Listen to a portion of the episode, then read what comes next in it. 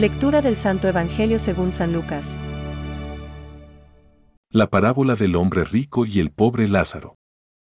Había un hombre rico que se vestía de púrpura y lino finísimo y cada día hacía espléndidos banquetes.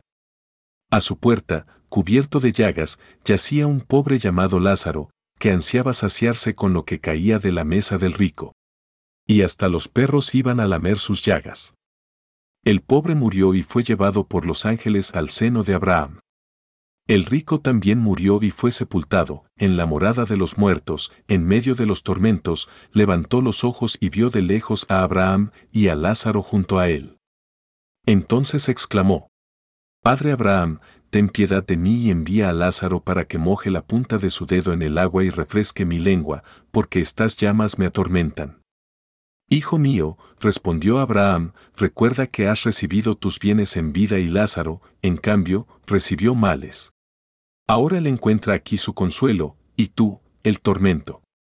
Además, entre ustedes y nosotros se abre un gran abismo.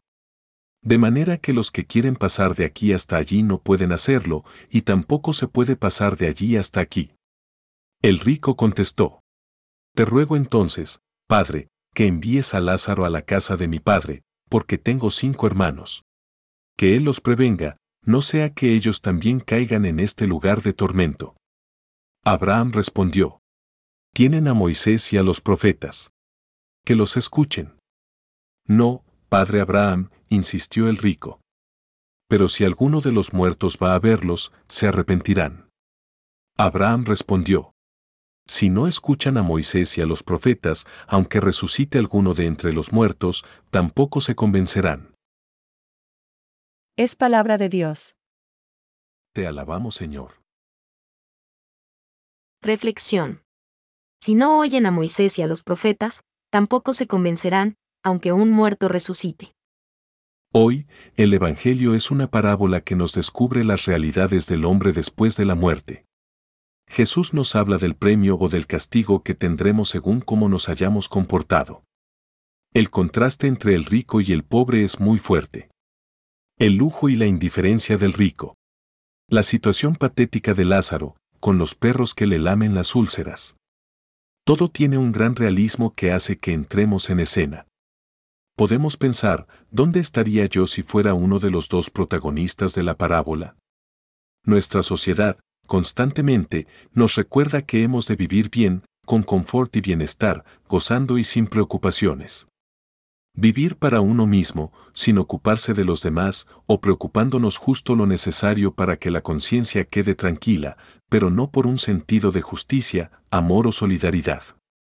Hoy se nos presenta la necesidad de escuchar a Dios en esta vida, de convertirnos en ella y aprovechar el tiempo que Él nos concede. Dios pide cuentas. En esta vida nos jugamos la vida. Jesús deja clara la existencia del infierno y describe algunas de sus características. La pena que sufren los sentidos, que moje en agua la punta de su dedo y refresque mi lengua, porque estoy atormentado en esta llama, y su eternidad, entre nosotros y vosotros se interpone un gran abismo. San Gregorio Magno nos dice que, todas estas cosas se dicen para que nadie pueda excusarse a causa de su ignorancia. Hay que despojarse del hombre viejo y ser libre para poder amar al prójimo. Hay que responder al sufrimiento de los pobres, de los enfermos o de los abandonados. Sería bueno que recordáramos esta parábola con frecuencia para que nos haga más responsables de nuestra vida. A todos nos llega el momento de la muerte. Y hay que estar siempre preparados, porque un día seremos juzgados. Pensamientos para el Evangelio de hoy. Jesús advierte acerca del peligro de los bienes de la tierra.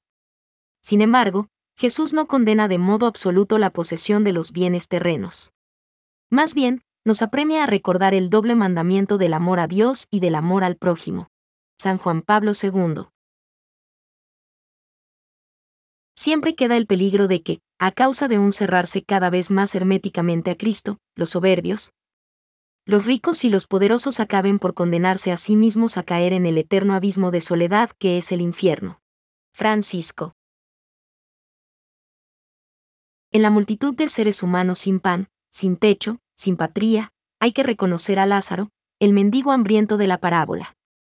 En dicha multitud hay que oír a Jesús que dice, Cuanto dejasteis de hacer con uno de estos, también conmigo dejasteis de hacerlo. Catecismo de la Iglesia Católica, número 2.463.